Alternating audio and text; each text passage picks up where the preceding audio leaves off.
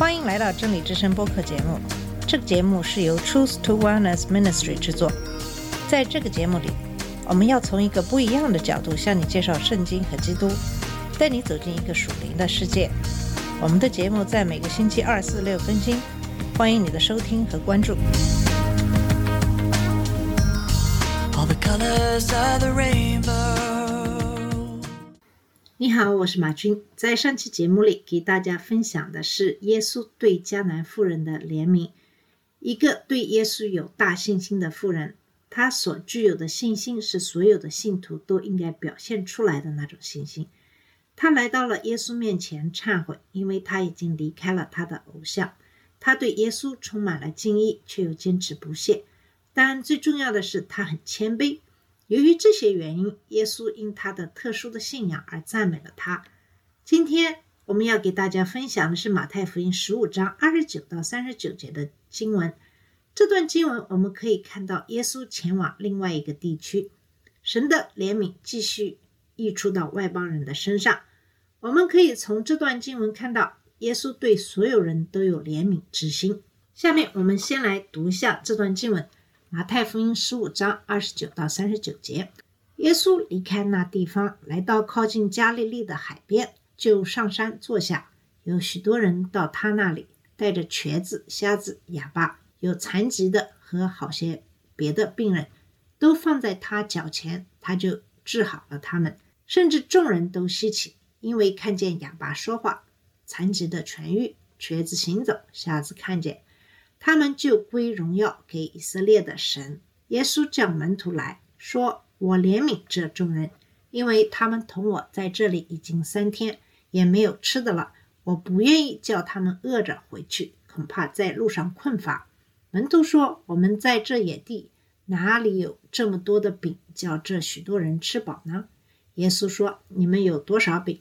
他们说：“有七个，还有几条小鱼。”他就吩咐众人坐在地上，拿着这七个饼和几条鱼，注谢了，掰开，递给门徒。门徒又递给众人，众人都吃，并且吃饱了，收拾剩下的零碎，装满了七个筐子。吃的人除了妇女孩子，共有四千。耶稣叫众人散去，就上船，来到马加丹的境界。在这段经文中，讲述了耶稣继续他的传教。耶稣离开那地方，来到靠近加利利的海边，就上山坐下。马太在这里描述的不是非常的明确，他只是说他离开了推罗和西顿地区，在那里他遇到了那个迦南妇人，并把鬼从他女儿身上赶走。我们不知道耶稣在推罗和西顿地区待了多久，但现在他在加利利海沿岸的某个地方，他上了那里的某个山。马可给了我们更多的信息。说耶稣在德卡波利斯地区，这并没有告诉我们他在哪座山上，但他至少让我们更好的了解了他所处的大致区域。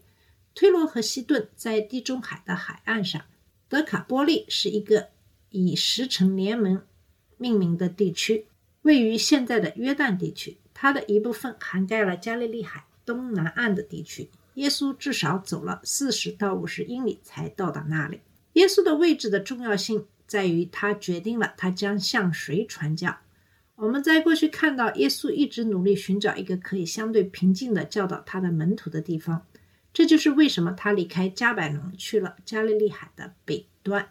然而，他最终治愈了人们，喂饱了五千多人，这是他和门徒们去哥尼撒勒平原的原因。但他又一次在非常繁忙的侍奉中结束了，这也是他去推罗和西顿的原因。在马太福音十五章二十六节，耶稣非常清楚地指出，他只奉派到以色列家迷失的羊那里。他进入外邦人的领地的目的，不是为了向他们传教，而是为了找到一个可以在和平和安静中指导他弟子的地方。然而，我们发现神的怜悯洒向了那个迦南妇人，耶稣将鬼从他女儿身上赶走。可能这一事件给耶稣带来了很多的关注，使他难以获得他所寻找的和平与安静。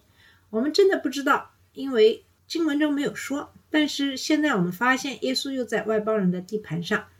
在本章剩下的内容中，耶稣要服侍的人都是外邦人，不管耶稣侍奉的是谁，我们都发现耶稣有一个持续的侍奉。在三十到三十一节说，有许多人来到他那里，带着瘸子、跛子、瞎子、哑巴和许多其他人，把他们放在他脚前，他就治好了他们，使众人看见，哑巴说话，跛子复原，瘸子走路，瞎子看见，就都惊奇，他们就将荣耀给以色列的神。最后这句话，他们荣耀以色列的神，这里再次指出这些是外邦人，因为犹太人只是荣耀耶和华。而且是正确的神，是外邦人必须区分他们所荣耀的是哪一位神。他们认识到耶稣所做的一切不是由他们的神做的，而是由以色列的全能的神做的。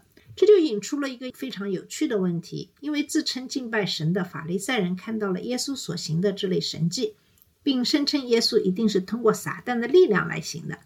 加利利地区的人看见耶稣行了很多这样的神迹，但他们拒绝接受耶稣从天上来的说法。拒绝接受他是生命的粮和永生的来源。然而，这些从小敬拜假神、知道撒旦力量的外邦人，立刻认识到耶稣的力量来自另一个来源，他只能来自以色列的主神、天地的创造者。德卡波利斯地区的这些外邦人，很像我们上周看到的那个迦南女人，他们放弃了对偶像的崇拜，转向耶稣，因为他们相信关于他的一些东西。而耶稣所服侍的许多犹太人却不相信耶稣是神派来的，但这里也有一些不同之处。耶稣促使这个迦南人表达了更深的信心，而不仅仅是请求他医治他的女儿。耶稣的回应从他身上带出了他信仰的深度。他认识到耶稣是主人，他不配，但谦卑的请求神的祝福的面包屑。这些人把瘸子、跛子、瞎子、哑巴和其他许多人带到耶稣面前，然后把他们放在耶稣的脚下，以此来表达他们的信心。这里翻译为“放下”的动词带有匆忙投下或扔下的意思，但也不是漫不经心。他们不能太快到达耶稣身边，也不能离他太近。但我们没有发现耶稣像先前对那个女人那样挑战他们。文中只是说，他就医治他们，他治好了所有的这些病人，就像他以前治好许多以色列人一样。但这些人是外邦人，神对以色列的祝福已经通过耶稣溢出到了各国。这里需要指出的另一件事是耶稣治病的性质。耶稣治病的性质是使人惊叹、惊奇、荣耀以色列的神，因为在他们的注视下，哑巴开始说话，瘸子恢复了健康。瘸子可以走路，瞎子可以看见，这些都是一下子发生的神迹，一个接着一个，与人的信仰无关。为什么这一点非常重要呢？因为我们生活在一个骗子横行的时代，他们中的许多人声称能够像耶稣或使徒那样创造奇迹。毫无疑问，这些男人和女人中的一些人甚至可能是真诚的。但耶稣和使徒们没有半途而废，或经过一段时间的延长来做事情。那些不能说话的人现在高声赞美神，那些不能走路的人现在欢呼雀跃。还要考虑到，耶稣不仅治愈了疾病、瞎子、聋子、哑巴，而且还治愈了瘸子和残疾人。瘸子在这里包括残疾或少了一只脚；瘸腿意思是弯曲的，包括因残缺而造成的残疾。你会徒劳的寻找经过验证的关于信仰医治者使缺失的身体部位重新长出来的描述。现在有些人声称他们有使徒的能力，可以做耶稣和使徒们所做的事情，这是不正确的。太多的人最终被这种信仰治疗师和所谓的奇迹工作者所吸引，跟随他们而不是跟随耶和华。权威在于圣经神的话语，而不是人们对他的错误主张。我作为一个牧师的权威来自于神的话语，而不是我是否有能力创造奇迹。即使你看到了有人做了一些惊人的事情，请记住，真理不是由经验决定的，而是由神的道决定的。耶稣的神迹证明了他关于自己的说法是真实的，不仅仅是因为他做了这些事，而是这些神迹是对旧约中关于他的预言的应验。其中一些预言包括，他将出于对人的怜悯而实施这些医治。在第三十二到三十九节中，我们可以看到耶稣对人的怜悯在继续。耶稣叫门徒来说：“我怜悯这众人，因为他们同我在这里已经三天，也没有吃的了。我不愿意叫他们饿着回去，恐怕在路上困乏。”门徒说：“我们在这野地，哪有这么多的饼，叫这许多人吃饱呢？”耶稣说：“你们有多少饼？”他们说：“有七个，还有几条小鱼。”他就吩咐众人坐在地上。拿着这七个饼和几条鱼，注谢了，掰开递给门徒，门徒又递给众人，众人都吃，并且吃饱了，收拾剩下的零碎，装满了七个筐子。吃的人除了妇女孩子，共有四千。耶稣叫众人散去，就上船来到马加丹的境界。马太为什么要把这个故事包括在他对耶稣生活的描述中呢？有些人愚蠢地说，这一事件从未发生过，说是之前发生的喂饱五千人的事件引起了混淆。然而，他们的前提是建立在马太没有写这本书的想法上。当人们自认为很聪明的时候，就证明他们自己其实是多么的愚蠢。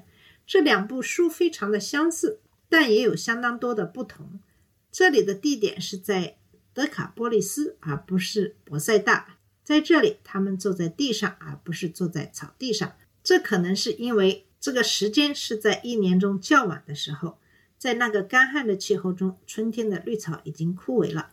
在这里，我们发现了这四千多人是在与耶稣在一起三天后得到的食物，而不是在一天后得到的五千多人。这里有七个饼和几条鱼，而不是五个饼和两条鱼。这里有七个大篮子。而不是十二个普通篮子。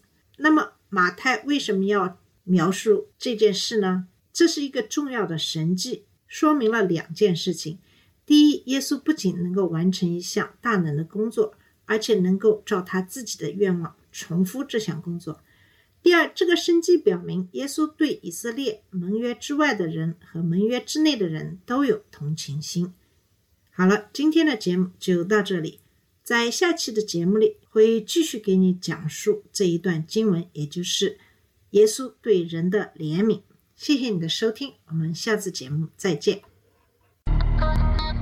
这里是真理之声播客节目，真理之声是 Truth to Wellness Ministry 旗下的一个节目，由 Truth to Wellness Ministry 制作和播出。如果你有什么想跟我们分享，请给我们发电子邮件，我们的邮箱地址是 truth to wellness at gmail dot com。你也可以直接去我们的网站 www.truth to wellness.com 浏览更多的信息。下次节目再见。All colors of the rain